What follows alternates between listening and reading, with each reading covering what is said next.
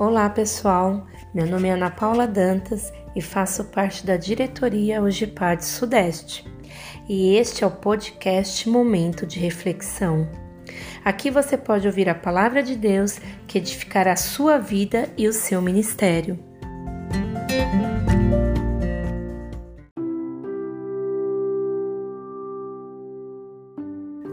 Quero ler com os irmãos no livro de Mateus, capítulo 14, do versículo 17 ao 20, que diz: Então eles lhe disseram: Não temos aqui senão cinco pães e dois peixes. E ele disse: Traz-mo aqui. Tendo mandado que a multidão se assentasse sobre a erva, tomou cinco pães e os dois peixes, e erguendo os olhos aos céus, os abençoou, e partindo os pães, deu-os aos discípulos, e os discípulos à multidão.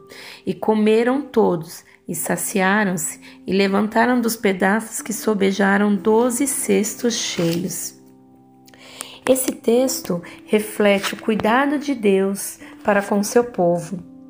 Jesus sabia exatamente quantas pessoas estavam ali naquele lugar. Também sabia que os discípulos não tinham condições de saciar a fome daquela multidão.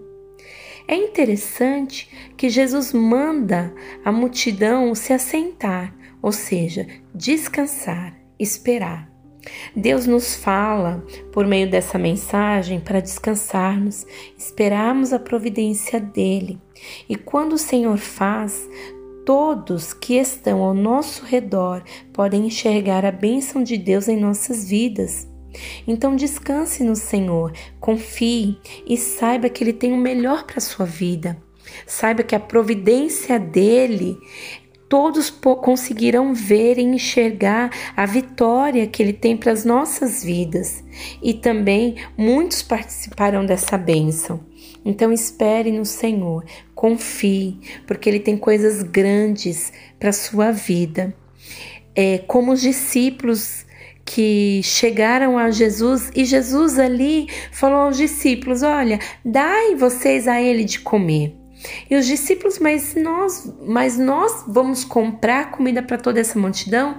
Jesus sabia que os discípulos não tinham essa condição, porque o possível nós podemos fazer, mas o impossível só Deus faz. Então, espere em Deus, que com certeza Ele tem providência para a sua vida.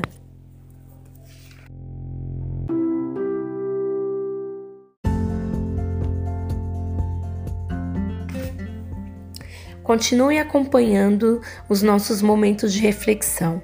Se você gostou, compartilhe com seus amigos e seja um canal de bênção para a vida deles.